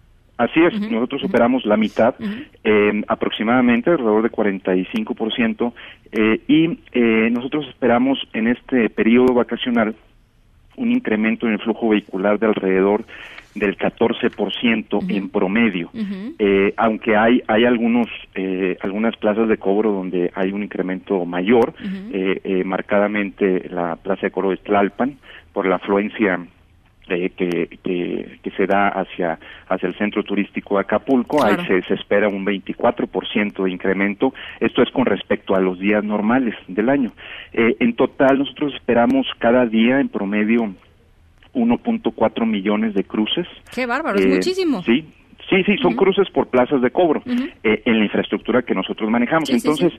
algo que se vuelve muy importante es la agilidad en el cruce eh, por las por las casetas y en ese sentido eh, el director general, el ingeniero Genaro Utrilla, eh, dio, ha dado las instrucciones, y así lo expresó el día de ayer en el, en el banderazo, de eh, varias medidas. Por ejemplo, poner en operación la totalidad de los carriles disponibles. Eso está muy bien. Ujú. Sí, que no haya carriles eh, Cerrados. cerrados, ¿verdad? Eh, carriles reversibles, eh, estos son los que se direccionan en el sentido hacia donde se dirige la mayor parte del flujo vehicular. Claro. Al inicio del, del periodo vacacional hay más flujo hacia un sentido y de regreso pues hacia el otro, ¿no?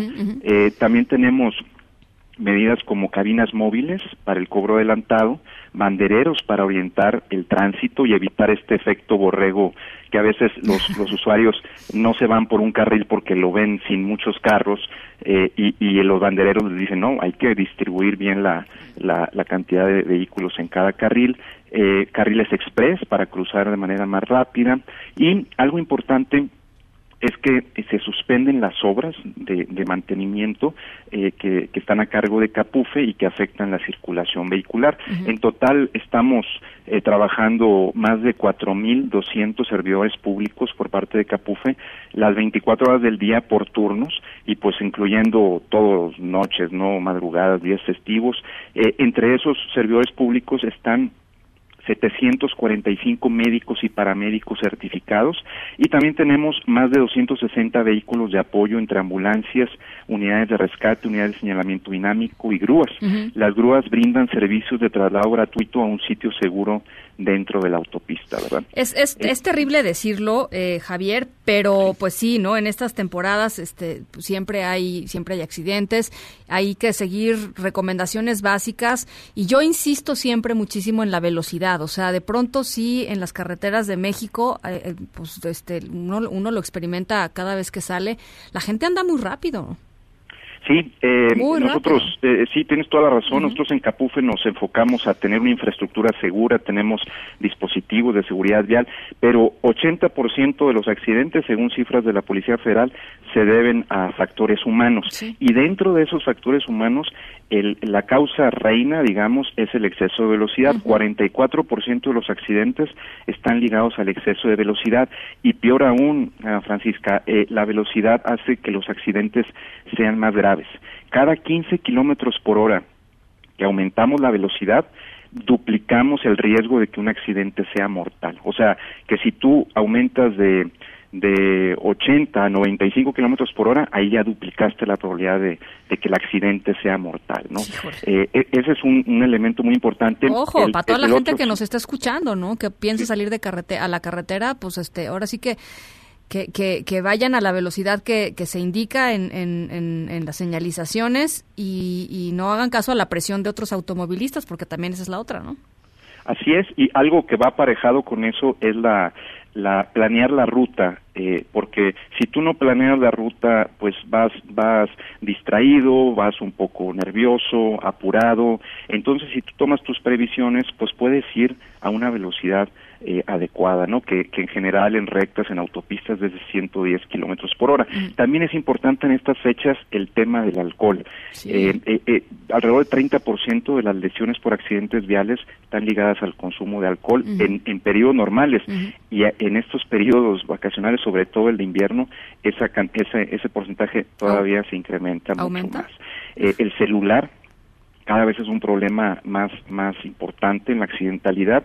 Se considera que tras minuto y medio de hablar ya empiezas a, a- a perder como el 50% de la noción de lo que ocurre en la vialidad.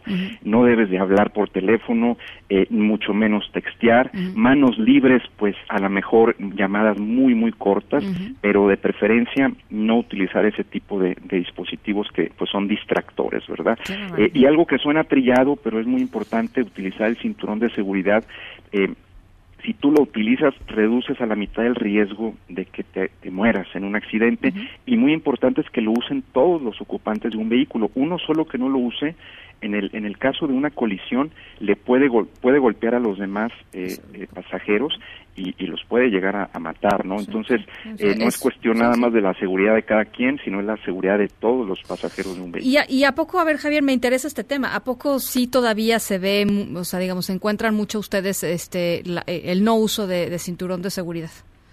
Sí, lo que lo que nosotros hemos visto y, con información eh, que a la que tenemos acceso eh, y también con la experiencia práctica es que la gran mayoría eh, de, de, los casos donde no se pone cinturón son en los asientos ya sea de copiloto o asientos traseros. Y son unos proyectiles, ¿no? En caso de un impacto, pues es un proyectil, ¿no? Así es, inclusive aunque vaya el piloto con cinturón, porque a lo mejor el vehículo le avisa o hace un ruido y que no se lo ha puesto, pero los de atrás lo pueden golpear. Y algo importante también son los niños, niños por abajo de 12 años o de 1.35 metros o 36 kilos deben de ir en los asientos traseros y deben de utilizar un sistema de retención infantil de acuerdo al peso y la talla. Un buen sistema de retención infantil, los, los asientitos de, digamos, portainfantes, reducen en 75% la probabilidad de que los niños se mueran en un accidente. Pues no hay pretexto, ¿no, Javier? Pues o sea, la verdad, con eh, estas eh, recomendaciones creo que... Si tú tomas las previsiones, eh, manejas con precaución, no vas a exceso de velocidad, no consumes alcohol y lo combinas con el volante, no utilizas el, celular a la hora de, conducir el vehículo, pones, te pones el cinturón de, de seguridad, utilizas los asientitos para los niños, revisas el vehículo, manejas descansado, tomar descansos cada 15 o 30 minutos después de dos horas de conducción, pues la verdad es que reduces muchísimo, no a cero, porque siempre hay otros factores, pero sí reduces muchísimo la probabilidad de que te accidentes o de que un accidente sea de consecuencias fatales. Oye, nada más, eh, finalmente, Javier, ¿tienen este, cifras ahorita de, entradas y salidas? Pues, supongo que hoy viernes este, mucha gente ya salió de vacaciones, ahora sí, y están, están saliendo eh, de la Ciudad de México, están entrando a la Ciudad de México.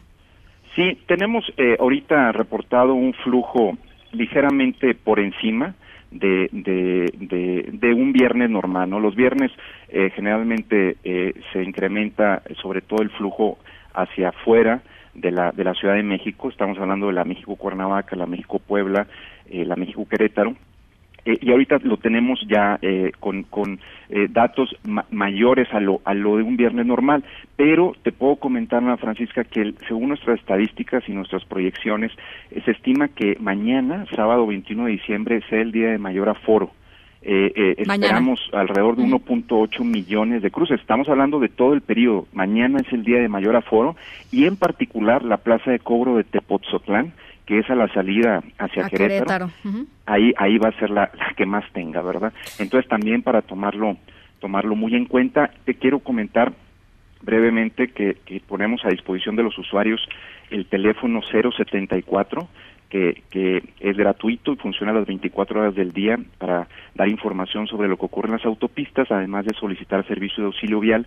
Y tenemos la cuenta de Twitter arroba capufe, que ya tiene más de 945 mil seguidores, prácticamente ya llega a los 945 mil. Y ahí los usuarios tienen acceso a reportes sobre eventuales contingencias en los tramos carreteros y también se responden preguntas de manera personalizada. Bien, pues ahí está. Te agradezco mucho, eh, Javier. Te mando un abrazo y estamos en comunicación.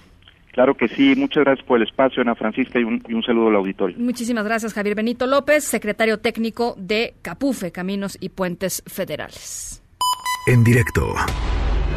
Tienes que venir. Ay, tienes que venir. ¿Qué tienes? ¿Qué sucede? Te tengo una sorpresa, Morty. ¿de qué Tienes una sorpresa esperando. Vamos deprisa. Hay que irse ahora. Tenemos que irnos de aquí. Ven. Te tengo una sorpresa, Morty. Bueno, pues ustedes están eh, reconocieron esta, estas voces, saben que estamos hablando de la serie animada Rick y Morty. Si no la ubican bien o no la han visto, pues tampoco pasa nada, no se sientan solos. Este es probable que se identifiquen bastante con la historia sonora de hoy si es que no conocen a Ricky Morty, porque pues un estudiante de una escuela pidió como intercambio de Navidad una taza, ¿se acuerdan que eran tazas personalizadas? Bueno, pues una taza de Rick y Morty. ¿Y saben qué le dieron? en un ratito les platico. Vamos a una pausa, son las 6 con 39 y regresamos. comenzaremos de cero. Pero es una locura. Vamos, Morty, solo cálmate, Morty, todo estará bien. Ahora iremos. En directo con Ana Francisca Vega por MBS Noticias. En un momento regresamos. Este podcast lo escuchas en exclusiva por Himalaya. Continúas escuchando en directo con Ana Francisca Vega por MBS Noticias.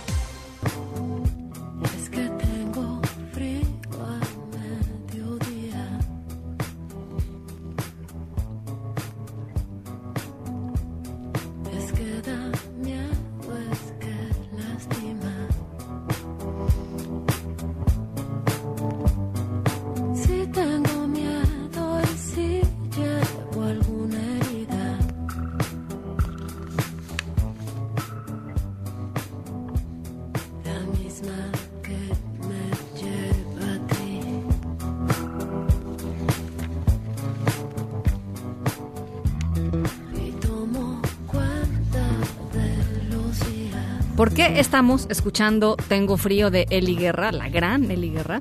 Pues porque qué frío ha hecho, ¿no? Los últimos días aquí en el centro de la República Mexicana, pero el friazo que está haciendo en el norte del país, temperaturas de menos 3, menos 4 grados centígrados en Chihuahua, en Coahuila, en algunas partes de Sonora. Mañana oficialmente arranca eh, el invierno, pero bueno, ya, ya les decía, desde hace pues por lo menos un par de semanas se, se siente el frío eh, intermitentemente en, algunos, en algunas partes de nuestro país. Para platicar sobre esto y sobre lo que se espera para el año que entra, está con nosotros en la línea de en directo. Yo le agradezco mucho, como siempre, mm, el Coordinador Nacional de Protección Civil, David León. ¿Cómo estás, David León? Ana Francisca, qué gusto saludarte a ti y a todo tu auditorio. Efectivamente, se ha sentido el frío de manera importante en nuestro país, aunque el invierno, como bien dices, arranca mañana para nosotros en el Sistema Nacional de Protección Civil. El invierno arranca la, la segunda quincena del mes de septiembre, justamente porque es en ese momento cuando los frentes fríos arrancan. Para este eh, temporal se han pronosticado 53 frentes fríos, estamos en el frente frío número 23. Este ha traído lluvia importante para distintos puntos del país y bajas temperaturas como muy bien lo has eh, referido. hemos alcanzado en las últimas horas y días eh, temperaturas de hasta menos 10, menos 11 grados en la Rosilla Durango, las zonas serranas del norte de nuestro país eh, se verán eh, afectadas, se continuarán eh, viendo afectadas. Decirte que tenemos que tener mucho cuidado con las bajas de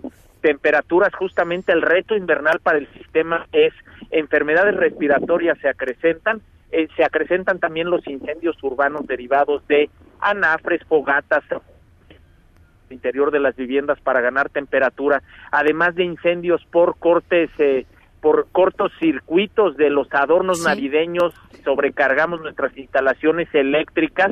Además, eh, el 90%, Ana Francisca, de las emergencias que estamos eh, eh, recibiendo y atendiendo en el país tienen que ver con accidentes automovilísticos derivados de estas condiciones meteorológicas en las carreteras de nuestro país, pero además derivado de la combinación de alcohol y drogas con el volante. Es muy importante que en esta temporada extrememos precauciones. El Sistema Nacional de Protección Civil está desplegado en el territorio, te decía, desde la segunda semana de septiembre para atender a las eh, familias mexicanas y decir que Vamos a tener lluvia importante todavía, algunos chubascos aislados en Coahuila, en Durango, en Nayarit, en Jalisco, en Colima, en Michoacán, en Guerrero y en el Estado de México, algunos bancos de niebla y neblinas en Nuevo León, Tamaulipas, Zacatecas, San Luis Potosí, Guanajuato, Querétaro, Hidalgo, Puebla y Veracruz.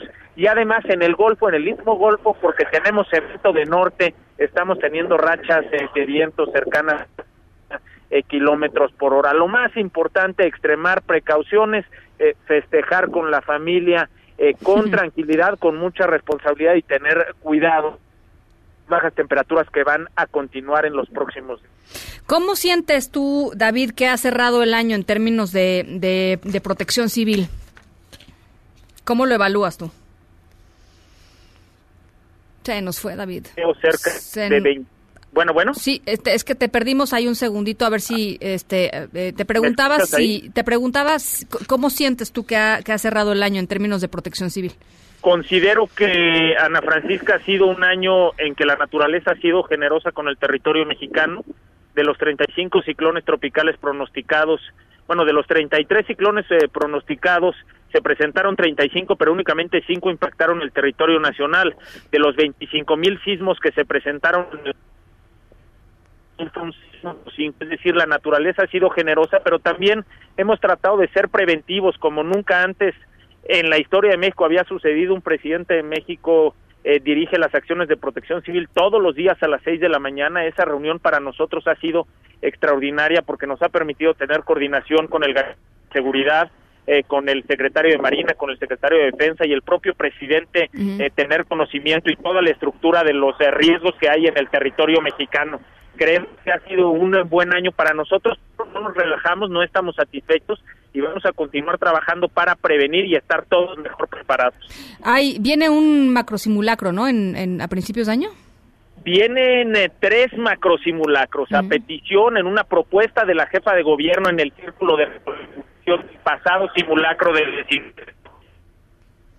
no. Ella nos hizo la propuesta de no hacer uno, sino hacer tres. Por lo tanto, tendremos uno el 20 de enero, uno en el mes de mayo y el que ya conocemos todos en el mes de septiembre. Y reconocer también, Ana Francisca, si me lo permites, a los medios de comunicación que han hecho una tarea muy generosa con todos nosotros para fortalecer la cultura de la protección civil entre la población. Bien, pues te mando un abrazo, David. Te agradezco mucho estos minutitos y estamos, como siempre, eh, en comunicación. Muchísimas gracias por haberme tomado el teléfono y perdón por los No te preocupes. Eh, feliz año, David. Feliz año. Muchas gracias. Felicidades. Un abrazo. Gracias. Son las seis con cuarenta y ocho. Por aquí nos dice Heriberto Palacios. La peor, el peor regalo ha sido una pasta de dientes. Alguien le regaló una pasta de dientes en un intercambio navideño. Pero bueno, las seis con cuarenta y ocho. Vamos a la pausa. Regresamos eh, con más.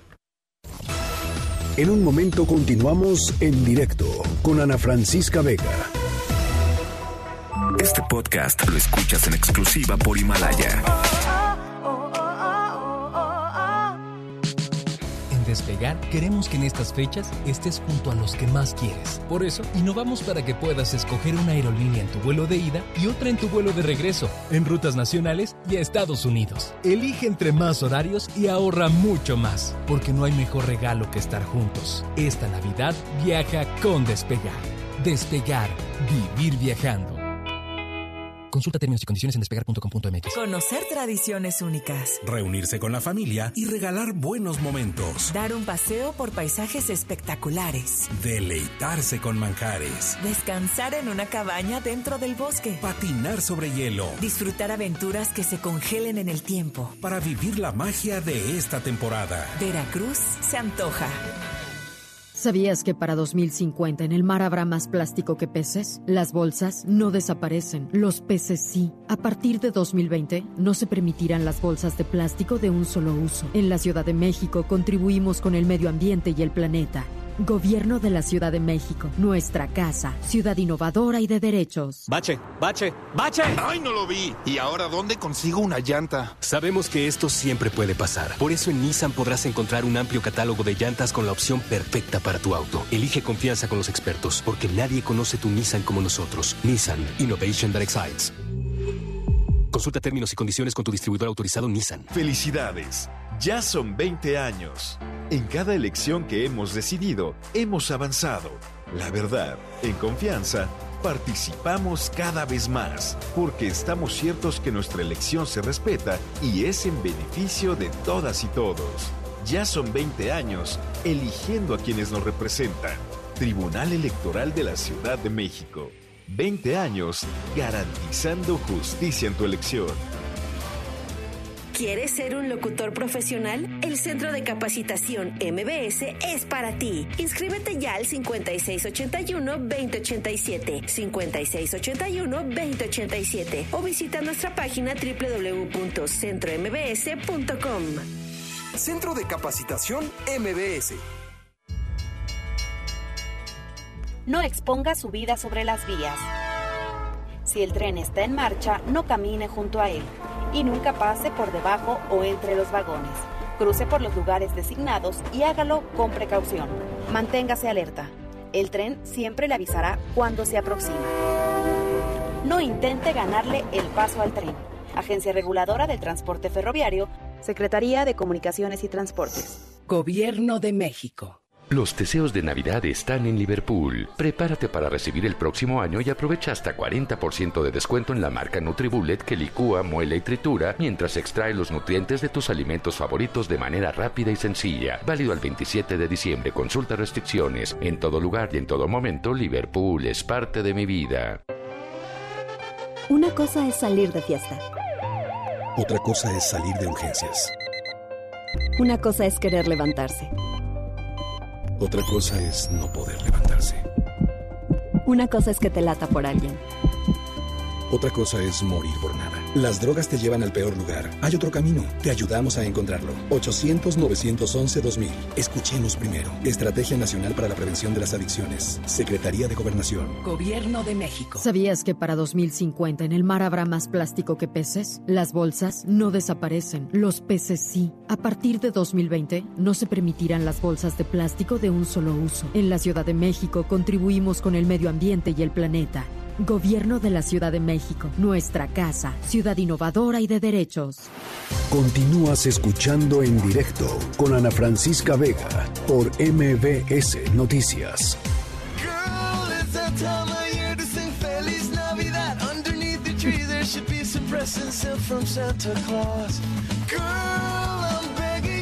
Bueno, para estas alturas ya seguro deben de saber qué fue lo que le pasó a este pobre estudiante que pidió una taza de Rick y Morty en su intercambio navideño. Eh, y bueno, pues cuando recibió su regalo, abrió, lo, ¿no? lo desenvolvió, desenvolvió la taza, se encontró con una taza, con una fotografía, con el rostro de Ricky Martin. Eh, evidentemente la persona a la que le había tocado regalarle, pues no tenía ni la menor idea de quién era Ricky Morty y dijo, pues seguro medio que lo apuntó mal, ¿no? Seguro es Ricky Martin. Y bueno, pues ahí está. El, el joven obviamente lo tomó con muy buen humor, subió su foto a redes sociales, las redes sociales están enloquecidas con el tema, este, y por supuesto que ya se hizo viral, así es que, bueno, pues ese también es un intercambio, un intercambio navideño que salió ligeramente, este, ligeramente distinto de como se había planeado en su origen. Ahí está Ricky Martin en vez de Rick y Morty.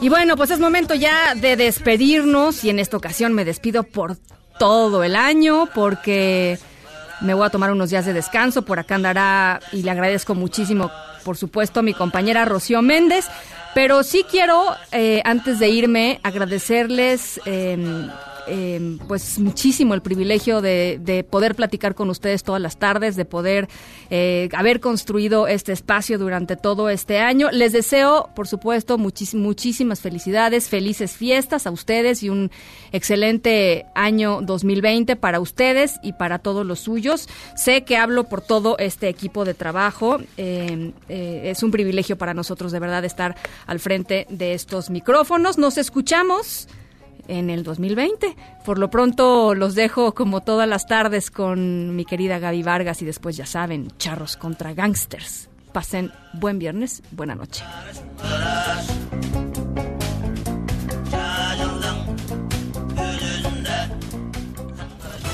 MBS Radio presentó en directo, en directo con Ana Francisca Vega por MBS Noticias. Este podcast lo escuchas en exclusiva por Himalaya.